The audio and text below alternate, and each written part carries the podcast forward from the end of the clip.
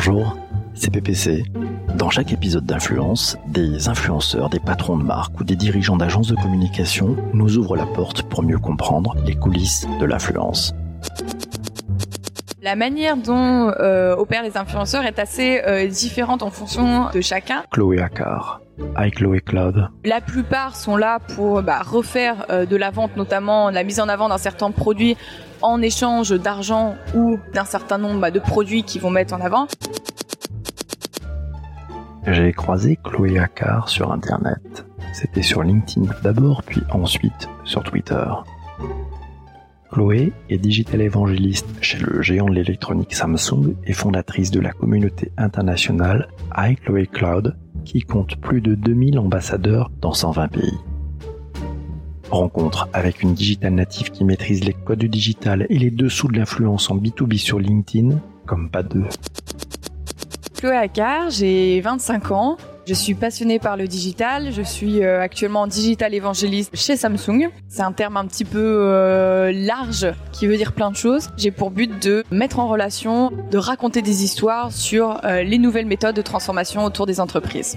Chloé Claude, en deux mots, qu'est-ce que c'est? C'est un projet qui a débarqué en 2015 et qui a pour but de mettre en relation différentes personnes, d'inspirer par le biais d'histoires, par le biais de, de faits, de, de trucs et astuces pour faire en sorte que chaque personne chaque entreprise ait des idées et ait les capacités euh, de mettre à bien sa transformation digitale. Donc c'est un projet qui a euh, débuté sur LinkedIn et qui est animé par une communauté aujourd'hui de plus de 2500 ambassadeurs dans plus de 120 pays. Comment définirais-tu le terme d'influence, ce terme si galvaudé Pour moi, le terme d'influence, c'est euh, un mot que j'aime pas trop parce que euh, déjà, il a un côté assez péjoratif. Pour moi, l'influence, c'est avoir la capacité de changer en fait le comportement et la manière de penser de certaines personnes. Pour moi, lorsqu'on est entre guillemets euh, influent et qu'on se positionne comme influent parce que souvent c'est un petit peu le cas c'est les personnes elles-mêmes qui se positionnent comme telles c'est un petit peu comme euh, le mot euh, d'expert qui pour moi fait partie de ce type de gros mots entre guillemets et, qui veut dire en fait de la personne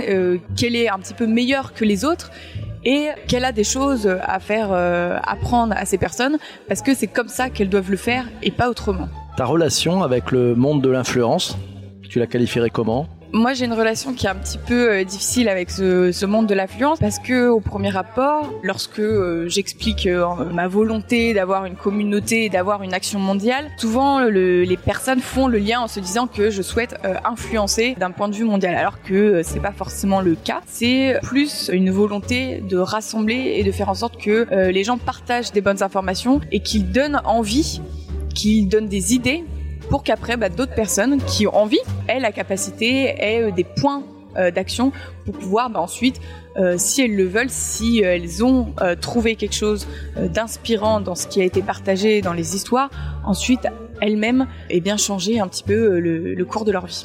Ton why, le pourquoi tu fais ça? Nous, on part en fait d'un constat, je dis nous parce que pour moi, avec le Cloud, c'est une communauté à base entière. C'est pas du tout quelque chose qui est bah, focus autour de moi. On est parti du constat qu'aujourd'hui, on est dans un monde en pleine mutation notamment à travers de différents aspects autour du digital et que on a pas mal de personnes qui se posent des questions, notamment euh, sur comment est-ce que par le biais de la technologie, par le biais de la communication digitale, je peux atteindre certains de mes objectifs. Euh, on est un petit peu entre deux passages où on a euh, euh des entreprises qui demandent encore bah, d'envoyer des CV, d'envoyer des lettres de motivation, etc. Et on a des entreprises qui ont passé un autre cap et qui tapent ou demande uniquement euh, le nom de la personne pour ensuite aller vérifier son profil LinkedIn parce que toutes les informations sont et doivent entre guillemets euh, se retrouver ici pour toute personne qui a euh, la volonté entre, guillemets d'être mis en lumière sur la scène professionnelle et en particulier dans tous les jobs entre guillemets focus digital. Dans une étude publiée sur le site de Cision France, 73% des dirigeants marketing affirment que le pouvoir de conviction du earned media est supérieur ou égal à celui du paid media. Qu'en penses-tu? Ça va dépendre de euh, la campagne en elle-même, de comment est-ce que euh, c'est fait. On a euh, eu des très beaux cas au Grand Prix Social Media, parce que je fais toujours partie du membre du jury, et donc à chaque fois on donne le prix notamment de la meilleure campagne paid média, la meilleure campagne organique, etc. On a des superbes success stories où on n'a aucun argent qui a été mis dedans, mais on a eu de l'humain qui était au centre, on a eu de l'émotion, on a eu des belles actions et ça a fonctionné. Et on en a eu d'autres où bah, ça a été un grand flop. Donc ça dépend du message qui est passé derrière, de la manière dont laquelle c'est effectué et de comment est-ce que bah, la marque va se positionner autour de tout ça. Ton réseau avec Chloé Cloud, c'est pas 2000 personnes qui te suivent, c'est 2000 membres dans le monde entier. Comment t'as allumé la mèche? Comment ils sont venus autour de toi? Comment t'as fait? C'est euh, une histoire donc qui date depuis bah, maintenant 5 ans. À l'époque, euh, donc j'étais entre ma deuxième et dernière année d'école de commerce. J'étais pas du tout présente sur le digital. J'avais juste un compte Twitter que bah, j'avais nommé I Chloé Claude avec donc mon prénom euh, forcément euh, dedans et euh, qui avait pour volonté de pousser en fait vers le haut, d'où le côté I sur le fait de, de s'élever, d'apprendre et de devenir un petit peu la meilleure version de soi-même et le côté cloud pour bah, tout ce qui rejoint le digital, la transformation et notamment le rêve. Donc j'avais repris à l'époque ce, ce compte-là lorsque je me suis inscrite sur LinkedIn. J'avais pour volonté d'obtenir un contrat d'apprentissage. Sauf que je partais en Allemagne à cette époque et que la conseillère d'orientation dans mon école m'avait dit euh, ça va être très compliqué de trouver une alternance pour l'année prochaine à distance. Euh, moi je te conseille plutôt euh, bah, d'attendre une année.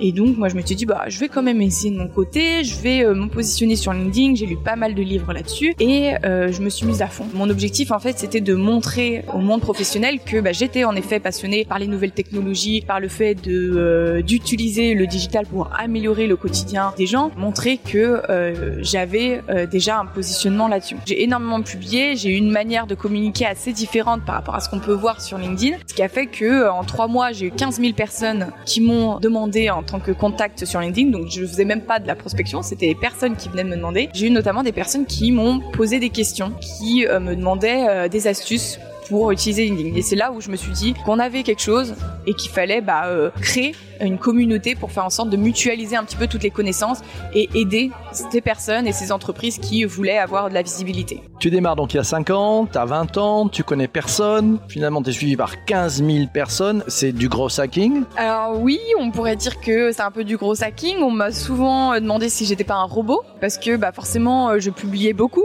je reprenais un petit peu la technique de Twitter, c'est-à-dire de euh, le fait que euh, bah, peu de personnes euh, vont sur LinkedIn bah, tout le temps au moment, etc. Et donc les messages sont un petit peu éphémères.